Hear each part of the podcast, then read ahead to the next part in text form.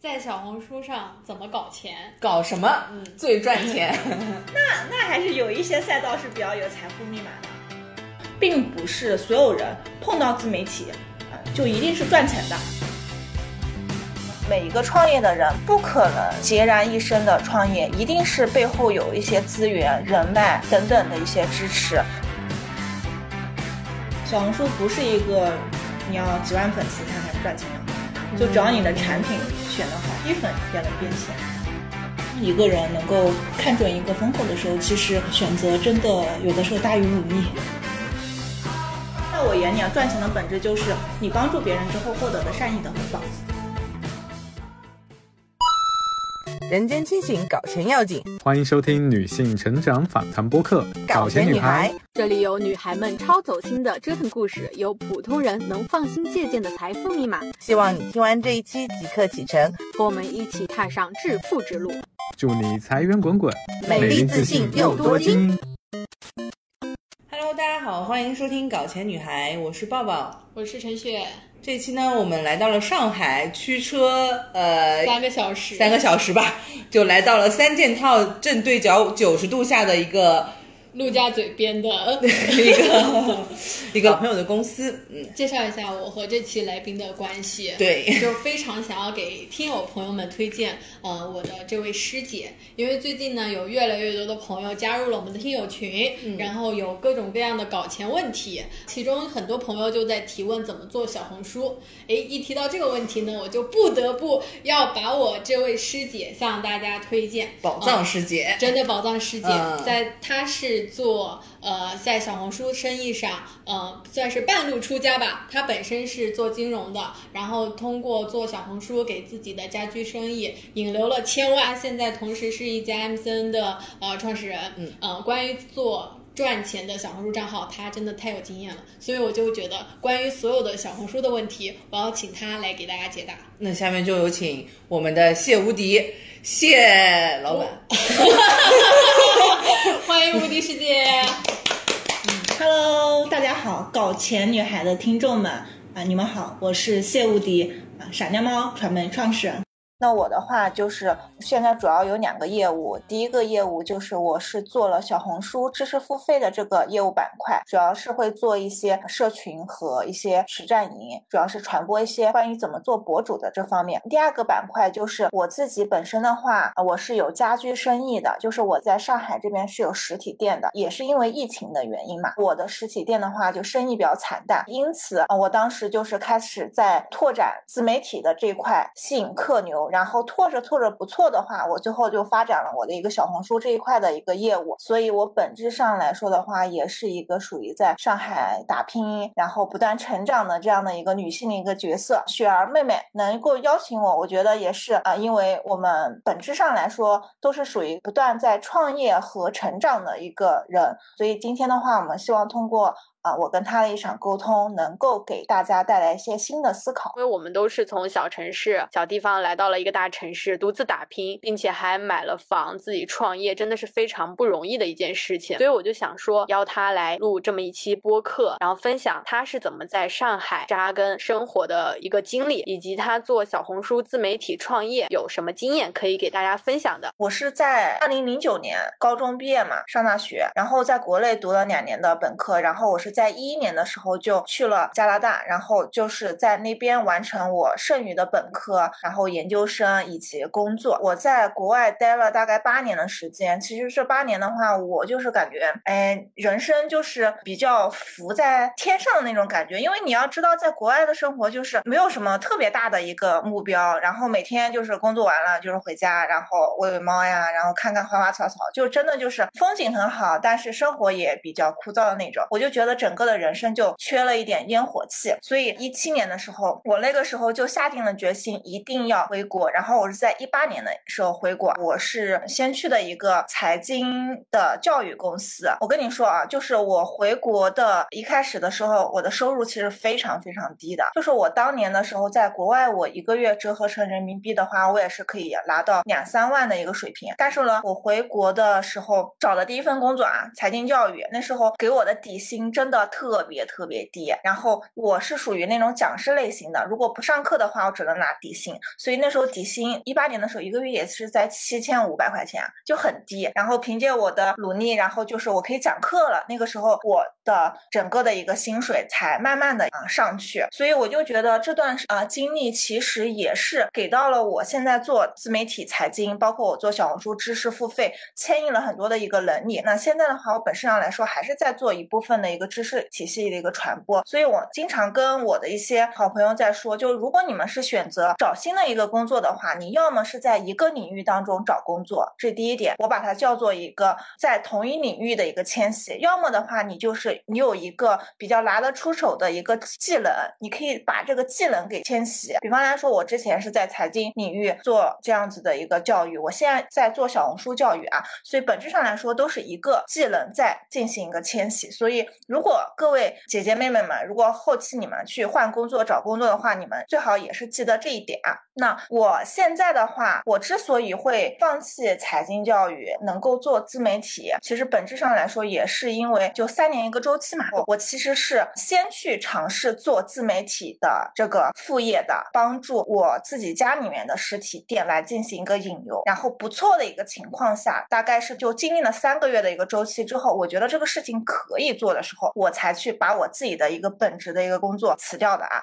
所以我这里其实我还蛮不建议大家。就是裸辞，我觉得不好啊。就在现在的环境下面，你有一份拿得出手、安稳的工作，其实就可以了。但是呢，如果你想要有新的一个突破的话，我不太建议你进行一个裸辞啊。咱们真的要拓展一个新的一个事业的话，就是先做一点轻创业的东西，后期的话才去真正的去把这个轻创业的一个产业给落实下去，不要前期付出太态度啊，比较重要。那这是就是跟大家分享的两点吧。我个人觉得，就是我在高中的。时候的一个梦想，我确实是按照我自己一步一步的努力，确实有在实现啊。虽然我没有当年高考一步到位的就到上海来，但是中间曲线救国，也是经历了很多年在国外的生活，然后又回到国内的打拼，然后慢慢的也是真的就开始落了脚跟，然后现在就是有一种在上海就是扎根的一种感觉。我真的是感受到了，在上海的每天都是充满着奋斗和努力，然后。充满着一种烟火气息，我的脚是扎在地下的，我可以往上慢慢的一个生长，所以我希望每一个女孩子其实都是可以去尝试实现自己的一个人生价值。有的人可能会觉得，其实像我这种条件，就是完全是可以安稳稳稳的过日子啊，但是我们没有选择这样的一个安稳生活。本质上来说，我们其实都内心的深深觉得，作为一个女性，一定要去实现自己的人生价值也很重要，对吧？就你刚才。说的几个我都特别有认同感。第一个就是说，先不要裸辞去做一些新创业的尝试。另外还有一个就是说，在上海你说到扎根下来的这种状态，我也特别认同。就是这种脚踏实地，然后并且有种安居的这种踏实感，对于女生来说真的是非常重要的。就是你发现你在这个城市有一片属于自己的地方，而且就是你会继续的，只要你勤奋努力，然后朝着对的方向，就可以做到更好。就是。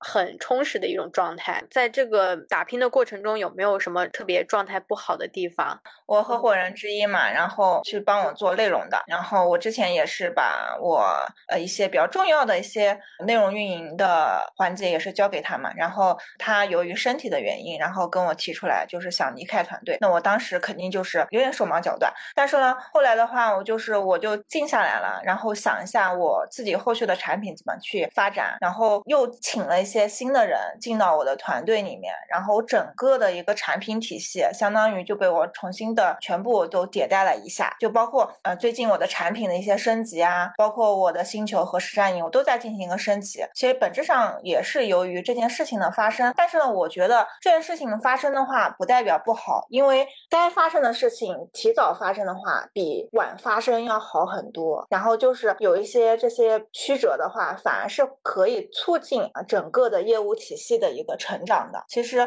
很多时候我们觉得，哎，为什么这么烦人的事情会发生？但是呢，确实要想一想，这件事情如果不早点发生，那后面再发生的话，很有可能是更手忙脚乱。我个人觉得，我我确实是在挫折当中成长，也是我人生当中第一次创业，然后遇到的第一次的一个波折。这件事情我也是把它给解决掉了，然后现在一切都比较完美，然后后续的话，整个的业务也是有合适的人在帮我去做，然后我们一起能够把这件事情给继续的维持下去。我觉得创业这个东西啊，就是你前一秒的话，你是不知道下一秒会发生什么。比方来说，我一个月之前定的一个计划，我下个月完全都可能这个计划全部都给推翻的，就你永远不知道你的下一秒是在干什么。那这种的话，就是第一个就是挑战比较强，确实挑战比较强。第二个就是非非常的一个刺激，第三个就是爱折腾的人会比较适应这样的一个生活。所以我这里的话，就是想和大家分享一点，并不是每个人都适合创业的。因为我最近其实遇到了蛮多来问我，他觉得他最近自媒体副业做的还可以，要不要创业？这些人的话，往往都是属于一个单打独斗的一个阶段。我其实给他的一个建议就是，嗯，其实创业的话不是特别简单。我个人建议他还是能够找到一个能够互相抱团的，然后一起努力的一个合伙人，价值观相同的合伙人非常重要啊，这是第一点。第二个就是，其实每一个创业的人不可能孑然一身的创业，一定是背后有一些资源、人脉等等的一些支持。所以，如果你是没有这些资源和人脉放在那里的话，你一个人单打独斗，加上没有一些合伙人的话，其实是蛮难的。就你现在可能觉得不错，你往后发展的话，可能并不一定好。所以大家就是一定要找一个比较合适的一个时间点去选择做一个新的一个事业。所以我听起来我就觉得非常特别的一点就是，不管你接受到任何的意外，或者说突发的一个消息，你永远能做到冷静下来，然后去想解决方案。你觉得这个是经过一些训练的吗？还是说你是有在去培养自己这方面的能力呢？嗯，我觉得一个人的沉稳和成长都是可以被培养出来的，确实是能培养出来的。我以前的性格没有这样子的稳，但后来经历过这件事情，就是每次的这种磨难的话，我觉得都是对我自身的一定的一个成长。所以咱们不要怕担心自己不成熟，就是你经历过这种事情以后，经历的越多，你就会成长的越多。所以接受自己的不成熟，接受自己是可以被培养的这件事情。就算你现在觉得啊，我可能没没有那么自信，然后这件事情我不一定。能够做成功，但是呢，你要给你自己一定的一个时间，你不要去跟别人做对比嘛，你跟你自己做对比。比方来说，跟去年的你，我觉得我成长了好多，那其实你就是在进步啊。所以一个人的话，尽量的是跟自己做对比，不要去跟过多优秀的人。就优秀的人，咱们可以去学习，可以去模仿，但是呢，你不要被别人这种过于优秀而变得焦虑。那这里的话，就是要给大家就分享一点克服焦虑的一种方式。就是我之前的话，就是看到有一些朋友，就是每天早上起来的特别早，四呃四五点钟起来，然后跑步运动，我觉得好厉害呀。然后自己的话又爬不起来，然后就是看起来没有别人那么自律，或者是怎么样。其实我这一点的话，就跟大家觉得，就是你该是什么样的一个人，该什么样习惯，你就可以是什么样的习惯。你不要去逼自己太狠，一定要什么四五点钟起床，一定要每天运动两个小时。就是你给你自己一定的时间成长。比方来说。你是习惯是在八点钟起床，对不对？你想早起一点，那你就把这个早起的时间点调整提前十分钟，就咱们一步步往前进，不要是一下子进步一大步啊！进步一大步的话，其实可能会反时的。但是你一步步往前进的话，你就会发现，叫做真的是啊，积跬步以至千里，真的是这样子。我觉得刚才你分享这个，我特别有认同。有这样的一个心态之后，我就会发现我没有那么的急功近利了，也没有那么。的去想说跟任何人去攀比，我做的每一个东西，我会觉得说我知道他的下一步和下一步和未来他应该会成为一个什么样，焦虑的心情就少了很多。另外还有一个就是你说到，就是说成长型人格嘛，就是我永远知道我做的这一步，我这一个成熟的决定是比以往的我要更出色的一个决定，更好的一个做法，我会觉得哎，那我就已经成长了，就做到这一步，我就觉得嗯满意多了。对啊。确实，不然就是因为咱们也是在一个赚钱的社群里认识的嘛。刚加入的时候，可能其他朋友也会有这样，就是很焦虑，那么多赚钱的帖子，然后而且大家都很年轻，现在都是九七九八零零后，然后也要日入年入多少，就会发现自己好像哪怕停止下来就是落后了，就一点都不敢停止，那样反而会让你的状态更差。所以每个人按照自己的节奏去来，其实就好了。嗯，我现在比较很难被外界给影响，就尤其是这种呃什么日入多少元啊，年赚多少的，很难很难被影响了。因为我个人觉得那是别人的生活呀，我自己有我的生活过得好就可以了。咱们都是活在当下的一个人，就算赚不了那么多钱，我相信我们现在的收入也能够去 cover 我们自己的一个花销，能够快乐就可以了。真的就是不要过于追求变成什么样的人，做好我们自己的一个生活就。可以了。刘伟呢，就是师姐原来是做金融的，然后又来到了自己的家居的一个领域，然后再转变成就是说做呃自媒体这样子的一个赛道。每一次转变当中有没有一些犹豫？嗯，其实本质上来说，嗯，当我还是打工人的时候，啊，我也是非常机缘巧合，就是刚好就是碰碰了自媒体这一块，然后发现可行的时候，我基本上是没有任何犹豫的。就开始开干了啊，嗯，然后事实也证明，嗯，当一个人能够看准一个风口的时候，其实，呃，选择真的有的时候大于努力。其实前段时间的话，就是，呃，刚好我这边，呃，那个闪亮猫的大 logo 嘛，挂到我这个楼上面的时候，呃，我当时就很很想哭的一个感觉，就是说，二二三十年，终终于有一个机会，能能我自己能够有一家的公司，能够在我曾经最期待的一个城市里面，呃。有这样的一一片的一个天地，我真的觉得很不容易啊！作为一个四线城市的女孩，一路闯荡，其实到现在还是蛮不容易的啊。所以我也是希望就是给大家分享一下我的个人经验，然后对你们的成长以及你们以后的人生，如果有一点点帮助的话，我觉得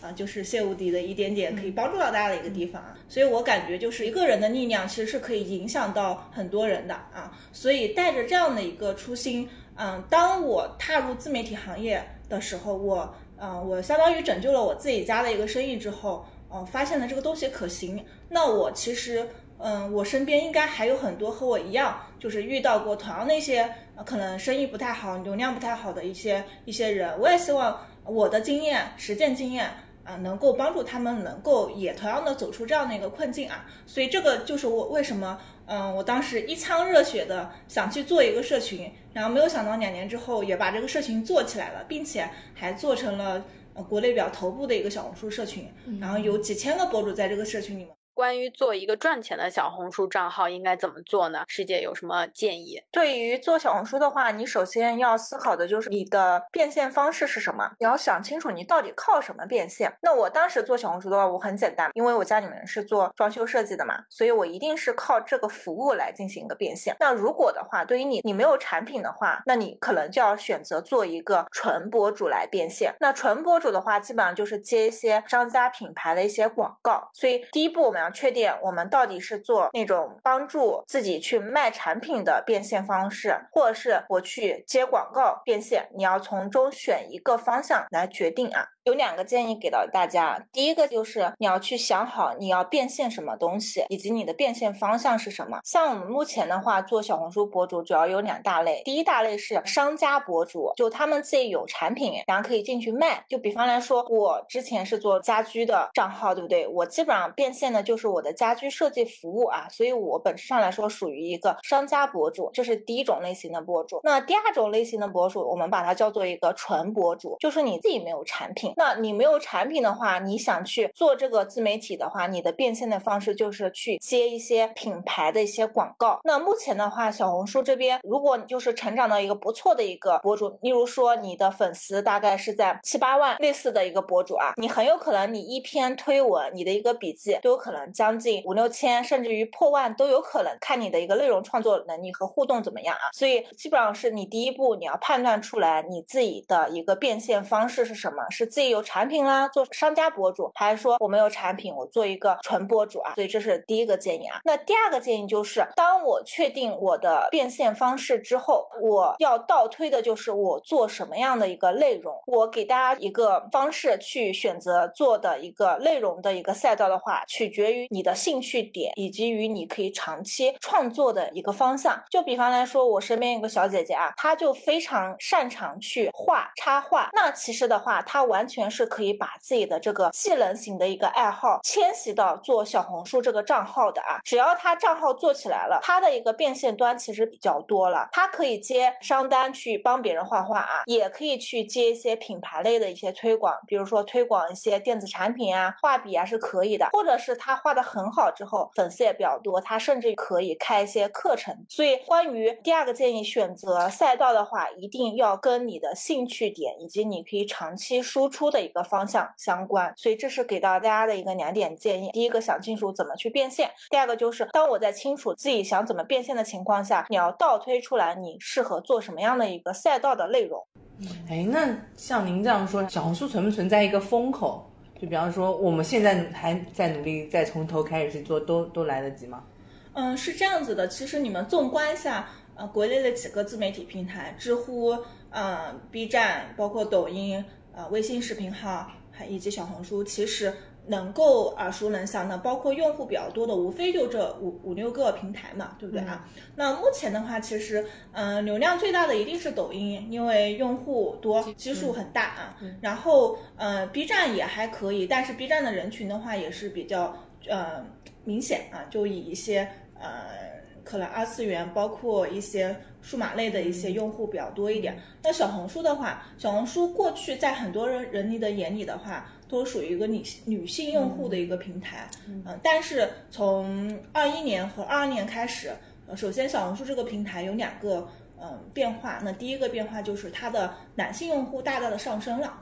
从过去的百分之十几到现在的百分之三十，这一点啊。第二点就是它的用户其实也是在慢慢的下沉，因为像之前一线和二线的用户基本上占比了差不多百分之七十以上，那目前的话就是一线二二线的话下降下降到了百分之五十左右啊。嗯，所以说明小红书这个平台的一个呃。用户男用户多了，以及用户的一个基数也是在变多了。二一年的时候，小小红书有一个政策叫做耗电一体化啊，就是它是在二一年的时候开开始了它商业化的一个元年啊。然后然后去年啊，去年的话其实呃变革是比较多的，包括小红书想做店铺啊，想做一些直播，但是效果都没有特别的好啊。那今年的话，就是小红书的店铺店铺电商很火嘛，对，电商的话包含店铺。包括直播啊，其实刚刚开始，现在入局入局维持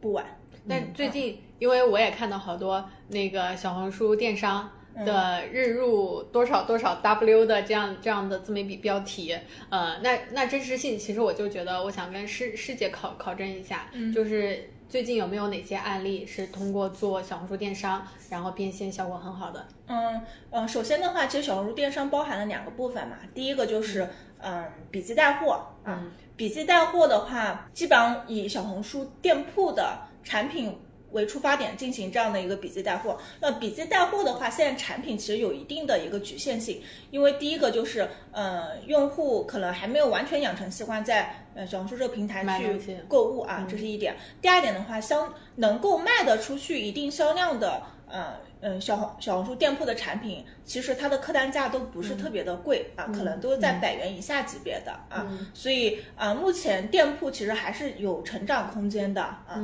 但是呢，我我个人来说的话，如果大家想去卖一些比较高客单价的一些呃产品的话，其实小红书直播可以观望一下啊。其实也你们也知道，就最近什么董洁在小红书对张小慧，张小慧嗯，对这些明星的出现的话。很，我们能够看得出来，就小红书，它官方它是想通过明星的一个流量，嗯啊，来吸引更多人关注小红书直播这样的一个赛道啊。而且你们有没有发现，小红书直播这个赛道跟抖音直播的赛道有很大的一个不同点？就我这段时间其实有看很多抖音直播啊，包括抖音里面很多公会的女孩子。播一些很有很有表演性的一些直播，还有一些就是那种类似于式吃播，嗯，吃播，还有一些叫叫卖式的一些唱歌，还有 跳舞，啥都有，还有那种做鬼脸的，什么都有啊。但是小红书直播不太一样，小红书直播它打造的是一个呃场景化的一个营销。董洁为什么能火？大家有想过这个问题吗？嗯，因为董洁比较女女神吧。比较我觉得精风格致它不是那种叫卖式的，然后它它会让他会让人觉得可以安安静静说话，包括像嗯张小慧也是这样，嗯，张小慧，我倒是觉得她本身她自己就自带标签，她跟他买东西，他就有那个人设，对嗯。名媛人设在那边。就我觉得他这个名媛人设就应该出现在小红书，董洁啊，就那种人淡如菊的那种人设，嗯要么就是名媛风格，她就是一个美好女性的向往的那种标签，她就很适合在小小红书。卖东西。她其实说白了还是挺女性向的。她们本质上来说都是属于气质型的一个女孩子，嗯。自己就是有调性的一个女孩子，嗯。所以小红书直播的人很重要。啊，就不能够太叫卖式。第二个就是他们选品其实也选的很好啊，嗯，你去看看董洁的直播间，他们的产品基本上没有什么很便宜的东西，和走、嗯走量贩式的，所以他基本上这些明星主播在小红书上面选的品基本上都是设计师品牌比较多，嗯，设计品牌可能比较小众，但是他们的风格呃可能比较独特，包括他们价位也是不是特别低的，千元左右的啊，这也比较多啊，这是一点啊。第三点的话，呃，他们的景其实布置的非常像家里面，嗯，然后非常的场景化啊、嗯我就是通过呃场景的营销来去呃给用户去买的这种感受啊、比较多。比方说像淘宝啊或者抖抖音商城，我会主动去搜索它。嗯，但小红书我只有刷到的时候，我才点进去发现哦，它在一个店铺里面有东西上架。我很少会主动进入小红书商城去买东西。嗯，对，就是嗯、小红书它是这样子的，它是它的文化，就社区的文化是产品种草。啊，所以它是通过一些 KOC 的博主，啊，写一些比较真实的一些产体验测对对一些产品的一些体验或测评，潜移默化的去呃种草这个用户啊。嗯，说白了就是笔记种草，也是属于一个场景化的一个笔记种草，不是说你把它卖点怎么样。给用户，用户就买单了，一定也是我使用的这个产品非常好，我推荐给你啊，你就是我身边的一个好姐妹一样，我觉得好，我推荐给你，你就买了。就我我有两个很好奇的问题，嗯，就是在小红书上怎么搞钱？搞什么嗯最赚钱？嗯，那那还是有一些赛道是比较有财富密码的，包括刚才抱抱就跟我说，哎，无敌，你也特别喜欢文玩文玩手串嘛？嗯，其实手串包括一些女孩子很喜欢的一个饰品类还是蛮火的，嗯，包括一些有国风的一些手串，包括一些寺庙的一些文创的一个手串的话都可以。那它可以做到什么样的一个量级？嗯，我们社群有一些做这种类型的，啊，就一个月差不多，呃，营收二十万这样子能够做到了。这个品类有有有这么暴利吗？嗯，这个品类的话，主要是用户喜欢，嗯，而且最好是你们去卖那种能够和文文化沾上边的一些好看的东西更好。这种账号它是做到什么程度的时候会开始变现？可能几十粉丝、几百粉丝就可以赚钱了。小红书不是一个你要几万粉丝才开始赚钱的，就只要你的产品选得好，一粉也能变现。这个案例见的还挺多的，就包括师姐的业务，最开始是从做家居，那个时候也是呃在粉丝量很不高的情况下就可以引流，嗯很高单价。嗯，我是二一年三月份的时候做的第一个，呃，家居账号，二一年三月份啊，嗯然后呃做的是一个设计师的一个 IP，、啊嗯然后第一个月的话，我们就呃从小红书引流了一个客户到线下去买我们的产品。大概变现十万块钱左右啊，然后第二个月的时候，我们又引流了一些客户，然后到我们的更就做我们的一个设计服务啊，然后当时是包括那个用户的话，就可能又采购了我们一些产品啊，然后变现的金额是两百多万，嗯。所以所以我我基本上那个时候就确定了这个东西可行，然后又很果断的，我在六月份就辞职了，然后当时做那个财经教育不做了，然后就二一年七月份的时候创办了闪亮猫传媒，包括谢无敌的红书宝知识星球。二一年你开始变现十万的那个月份开启到现在为止，通过小红书变现了多少钱？嗯，我我对外说是两千万，但其实这个数数字是不太的，呃，就是不止不止不止远不止而且你想，我们这个场地每个月的房租、月租就是得二十万了，啊。如果呃我们的用户给我们带来的利润没有这么多的话，我是支撑不了这些呃员工的薪水加上我们的一个租金呀、物业费啊等等。嗯，其实时间很短，从二一年的三月。然后从你起心动念开始做这个账号，当时是什么样的起因？然后发生了什么？你是怎么开始做你的账号的？有几个阶段？讲讲。对，嗯，我为什么要做小红书啊？嗯，其实也是因为我自己家里面，当时我是我们自己家里面在红星美凯龙是有三家店的啊，然后就是单纯的去卖家具啊，卖家具啊，然后我们会发现就是在商场里面的流量其实。并没有想象中的那么好，而且那个时候还是疫情的一个阶段嘛，所以客流确实是嗯不够养活我们自己的。然后在想，那这种情况的话怎么改变了啊？然后再说，哎，要不我去尝试做一个家居的一个账号去试一下，看看能不能获客啊？所以那个时候三月份我就开始做账号。那嗯，做账号的一个过程当中，就我其实我嗯。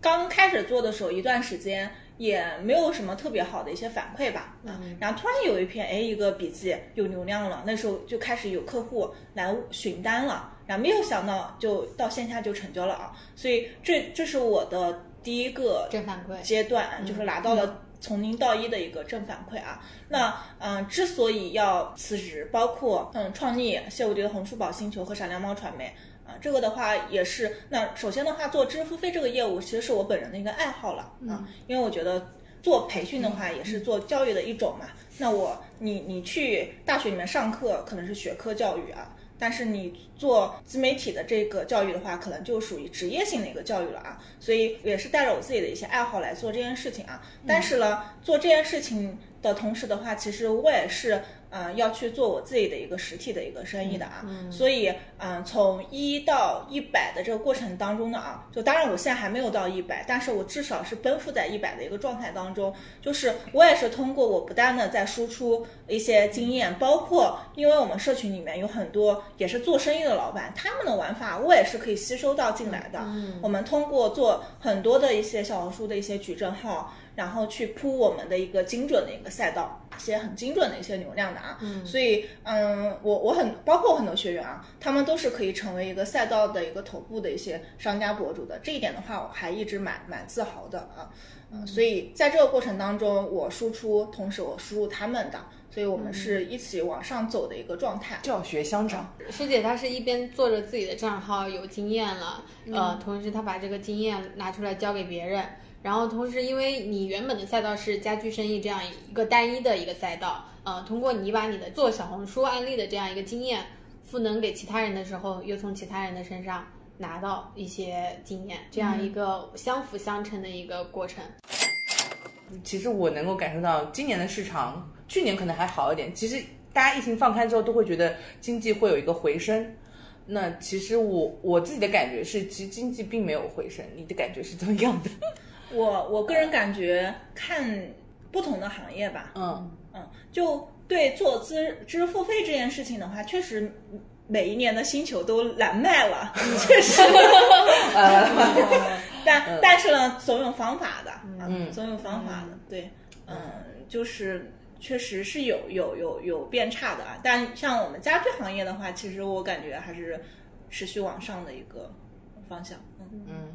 讲到星球，其实这里就分享一下师姐的星球两周年的活动，可以给我们介绍一下这个是一个什么样的星球，是一个什么样的 活动？嗯，对，嗯，谢无敌的红书宝之星球，嗯，从二一年七月份到现在已经整整两年了嘛，所以我们嗯最近是做了一个。两周年的一个活动啊，就我们星球的话，日常是没有任何的一个优惠价格的啊。但是两周年的话，我们是给我们对对我们星球有兴趣的一些朋友，给到了一个最优惠的这样的一个价格。嗯，所以嗯，就是大家如果对小红书有兴趣的话，在这个时候进入到我们社群里面，其实是最便宜的一个价格了啊。多少钱？我们星球的话，原价是七九九，然后我们是。给了一个一百二十块钱的一个优惠券，然后这个星球是一年一年周期的呃服务，包含包含特别特别多 福利，我估计福利就要讲十几分钟啊，但我就讲一些比较重点的，就是嗯，首先的话，知识星球就是有很多的内容嘛。然后运营的技巧，包括怎么去做赚钱的小红书，就是我们做小红书的一个核心，就是要做赚钱的小红书啊。这些方法和方式都是有的，内容都有。第二点就是我们社群的话，其实每个月都会开不同主题的一些陪跑打卡营啊，包括我们要开的一些小红书电商打卡，一些自律打卡，就是我们是通过。办活动的一个形式，来让你一直一直能够持续不断的去做小红书啊。现在一千多不要，七九九不要，还要减一百二十块钱，只要六七九就可以加入谢无敌的红书宝知识星球。那这个知识星球里面。涵盖了一些打卡啊、活动啊，还包括一些实战训练营，就一定会让用户们值回票价。然后我自己加入师姐星球的一个感受吧，我是在师姐做第一年的时候就加入了，因为我们当时认识也很巧合。其实我我原本我我不知道她是我高中师姐，我们是在一个呃赚钱的社群里。聊到小红书就加好友认识了，然后这个哦这个社群叫身材有数，对，因为因为大家都在都在龙珠圈有群嘛，然后这个圈这个群首先都是一些呃，因为你有龙珠你才能进，所以大家对于互相的信任度是比较高的。我觉得在你赚钱路上，然后你获获得优质信息的这样一个有效性是非常重要的。你可能要要找一些问题的答案，你会问问问别人。或者你在直接在搜索引擎上搜索，其实你得到的大部分的信息都是无效信息，啊，你要自己亲自去亲自去验证。所以我会觉得是说，在你当你想要做一件事情的时候，啊，你选择通过付费的方式去学习，啊，是能够帮助你少走很多弯路的。呃，我我记得陈雪她还做了几。几篇爆文，我觉得是买房的爆文。对对对对对，大家，我的小红书账号只有五篇文，五篇笔记，但是篇篇都是爆文，单篇笔记四千赞。就是因为我是真的只参加了一个月的实战，按照师姐的手把手教学，怎么样去包装你的账号，然后你的呃首图，然后包括你的标题要怎么去写，我就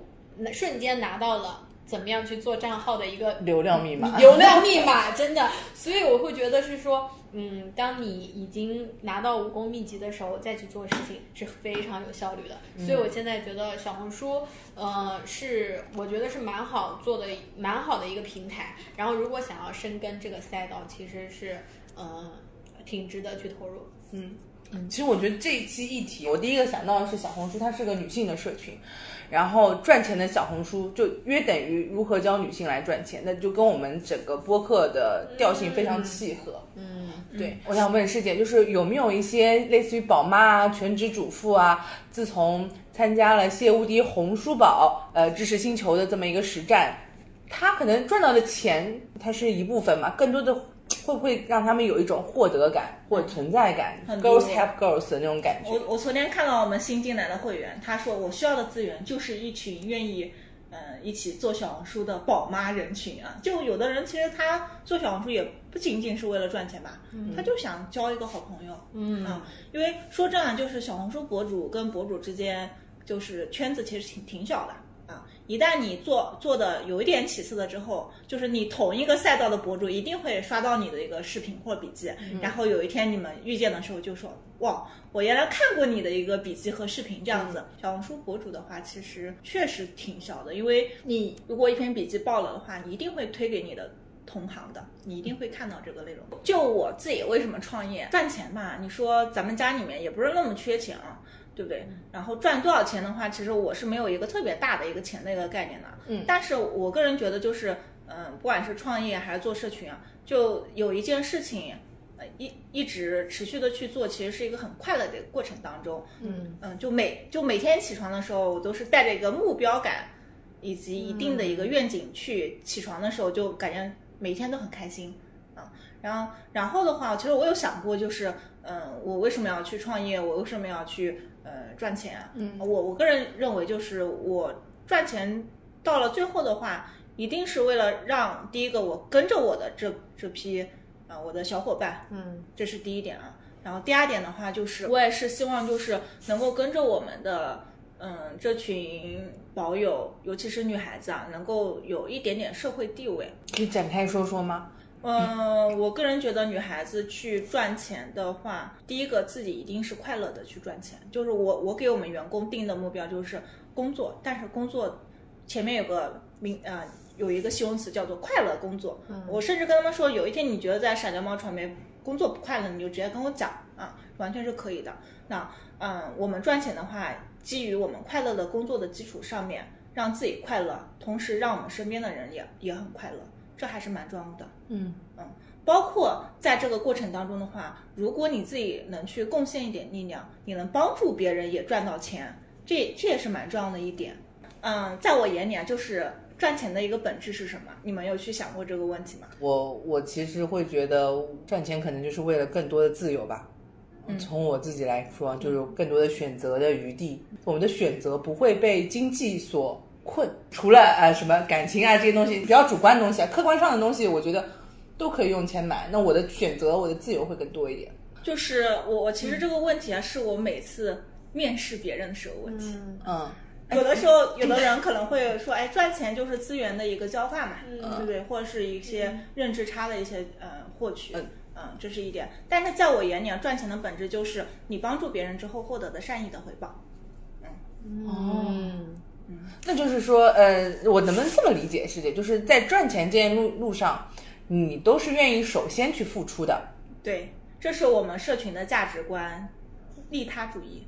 利他之心。如果你总是想着赚钱，你一定是赚不到钱。我我一直是认为这样一点。就是之前有一个嘉宾说，就是赚钱无非是两种嘛，一种人可以认为我是谁，我做什么样的事情，因为我是谁而去赚钱；另外一种就是钱在哪里，我去赚风口上的哪里的在哪里的那个钱。那你觉得你是哪一种？我觉得是要围绕用户的需求去做一些产品或者服务吧。啊，那用户的需求本质上来说就是对他们有帮助的。嗯。那我如果做了一件对他们有帮助的事情的话，那我其实就可能能够赚到钱。包括我们做小红书啊，也是要围绕用户的需求做内容，这一点也很重要。就很多人可能做小红书，我就带着直接去变现的目的啊，上来的话就写啊什么我的电话号码私信我，类似的话术，可能写了两个字之后就收到了官方提醒啊，你有引流的行为，你的账号不被曝光了。嗯，所以我经常跟社群那些。朋友说：“哎，你们做小红书的话，你们虽然是想赚钱，那你至少要给平台贡献一些很有价值的内容吧，嗯，对不对？你都不给平台去贡献价值性的一个内容，为什么平台要让你赚到钱？靠输出有价值的内容，吸引用户去，嗯，对你的内容，嗯，有兴趣，或者是被你的内容所种草的时候，你就可以赚到钱了。哎，那这跟我这最近在看的一本书叫《钱从哪里来》非常相关的一点，就是香帅老师说。”说现在这个岛链化经济，大家都是去寻求价值一致的人。香帅老师是我的偶像，我之前看过他的财富报告那本书，他因为他每年都会写一本书嘛，嗯，我我就看了他写的，应该是二二一年写的那那本年度报告里面有去讲，就是嗯，就是一线城市的用户，如果你不买房子，然后你最终的一个总资产可能会比一个一线城市买房的人低了四百多万。然后当时听看了这个呃逻辑的时候，觉得呃有点对，然后我就第二年就跑去买了个房子，然后买了上海的一些核心地段房子，然后。就涨价了。这里有什么经验可以分享的吗？确实是有的。为什么呢？因为我觉得啊，首先你在上海买房的话，一定要做的一件事情就是你其实你决定一定要果断。你要知道买房这件事情是你看十套房子，不可能有一套房子是完全契合你的一个需求。所以我当时其实做买房这件事情，我做的特别果断。就是我周三想去买个房子，然后我就打电话跟房产中介说能不能带我看房子。然后我周六我就看了一天。房子，然后看了八套左右，然后最后一套我就定下来。基本上我从想到实现，基本上只用了三到四天的一个时间。我其实本质上来说，我知道，就你看再多房子也是有一定不满意的，但是你只要从你这一堆选择里面选择一个最好的，其实就可以了。就是因为我下的一个决定比较果断，所以当时上海的房产政策还没有新出来，然后当我买过之后，政策一下子就新新出来了，然后很。多的房子其实是当时不太好，就是价格也上去了嘛。所以我个人觉得，就是做任何事情，尤其对于女孩子啊，下这种比较重要的决定时候的时候，嗯，不要武断啊，你要去进行一个思考。但是呢，该下决定的时候就一定要下决定啊，不要太啰啰嗦嗦和犹豫不决啊。其实人生真的也是这样子的，你确实觉得是时候改变一种新的生活的话，一定要下定决心去把这个决定给做掉。我们女孩子就是确实有选择幸福的权利。然后，这是我关于在买房上面的一些思考，就是买房这是大事啊，但是呢，不要犹豫的。太太久，因为很多朋友就是他可能三月份看房子不错，然后等到五月份，像这种大城市的房价就是随时都在变化的。你可能一开始可能五百万能买的房子，再等两个月可能要升值到六百万都有可能的啊。所以该下决定就把这个决定给做下去。然后也是希望大家在以后的呃人生当中，或者是做重要的事情当中，其实都能够思考好自己的每一步的一个落脚点。刚刚有讲到很多人加入星球，然后他的生活也发生了一些变化嘛。我们星球有切切实实的帮助到一些用户，然后所以想说有哪些你印象深刻的，通过做小红书改变了他的生活的朋友的故事？很多，先说一些稍微嗯夸张一点的，再说一些正常一点的啊。这个博主还没有辞职过啊，他一直都是在公司里面工作，然后他们也是一个。差不多十个人左右的一个公司啊，然后他也是帮着他老板去做小红书的一个账号。他当时其实跟我说过，他一个月才几千块钱的一个薪水啊，嗯，然后呢，他没有想到就是他，因为他是做教育赛道，然后做一些证书培训的一些嗯一些课程啊。然后他帮，就是基本上就是他做了小红书之后，他们公司所有业绩都来自于他小红书做的那 那波流量。老板是不是要谢谢他？啊，然后今年的时候他又跟我说了啊，吴迪老师，你知道吗？嗯，我我我我我薪水上涨了多少了？年薪已经到了五十万了，啊。年薪到了五十万，那就他之前一个月才几千块钱，嗯，而且他又跟我说啊，老板又给跟又给了我一个新的一个项目，然后我们我跟老板的一个分成是五五去分的啊，所以他从一个刚入去年刚入职的一个这样的员工的身份，变成了一个公司的一个项目的一个合伙人啊，之所以能成为这样子，就是因为他做好了小红书，给公司带来了新的方向啊，所以这是一个嗯，就是公司里面。还在打工的这样的一些故事啊，嗯，那五十万加上一些项目分成的话，其实，嗯，绝对是够一个人生活的比较好了，嗯嗯，对。然后还有一些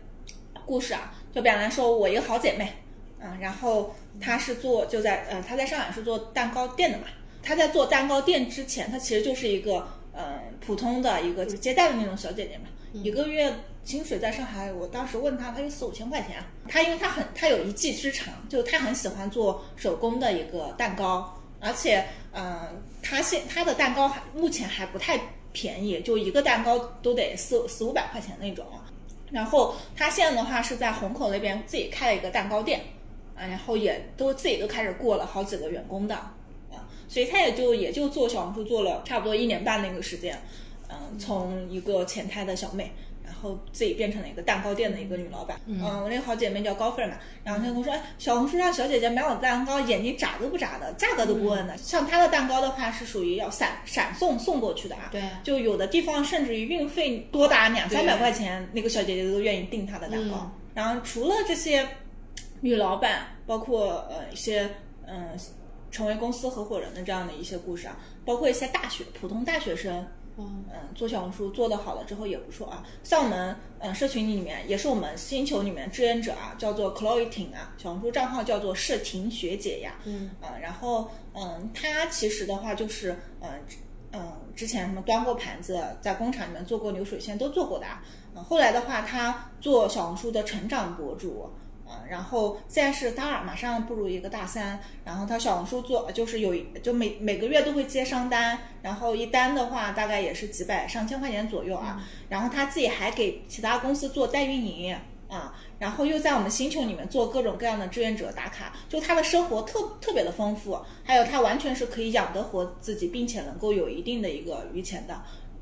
而且他只是大二的一个学生。然后我们社群里面。啊，确实有很多人因此变化了，一生都变化了吧？像虾虾饼啊，就是他的一个小红书账号是，嗯，阿条和铁锤，还是铁锤和阿条啊？那你们可以搜一下啊。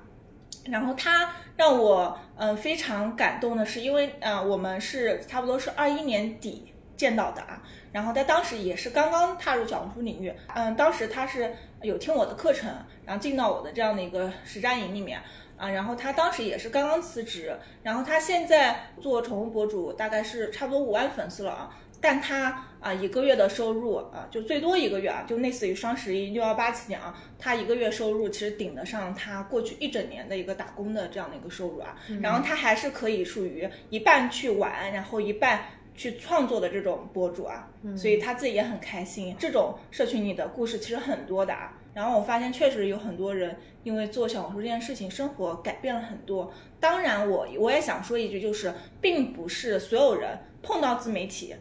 就一定是赚钱的啊，一定不是这样子的。能够赚钱的一定是那百分之二十的一些部分啊。那这些人身上有很多的一个特性，比方来说，他愿意去改变自己。第二点就是，嗯，他的执行力很强。嗯，第三点就是他愿意一起和很多人一起努力。嗯，这个是蛮重要的一些特征啊。所以我不是鼓吹大家一定要辞职创业哦，不是这样子啊。就是你确定你想做这件这件事情，并且愿意去尝试，并且坚持尝试的时候，可能才会有效果的。哎，那那师姐，你什么时候是对就是金钱的这个观念慢慢开始树立起来？就因为刚刚我们也讲到，大学的时候大家可能对钱都没有什么观念，像我就没有实习过，我们应该差不多大。我就这两年才树立起来的，我之前也是迷迷糊糊，迷迷糊糊，嗯，就是一直认为就是，嗯，我应该正儿八经的。有有一个好学历，考很多好的证书，然后进到一些大的厂，嗯，最后发现，好像这些东西的话，只是成为你一个阶段的一件事情。然后现在就发现，其实读书上学很很有必要，包括进到更高的一个学府。但是最终的话，它可能只是，呃，成为你比别人认知高的一种方式。其实很多女孩子能够真正的走出来，其实跟原生家庭肯定是有相关性的。像我爸妈的话，属于从小就。非常严厉，然后跟我之间交谈基本上都是围绕在学习成绩啊，就每次打电话都是问学习成绩啊，所以那个时候我的意志力就是说，嗯，我一定要成为一个让父母很骄傲的一个人，而且让他们知道我是可以的啊，所以我从小的时候我就想，就是我一定不想留在父母身边，我要自己出去去闯荡，所以我又后来出国嘛，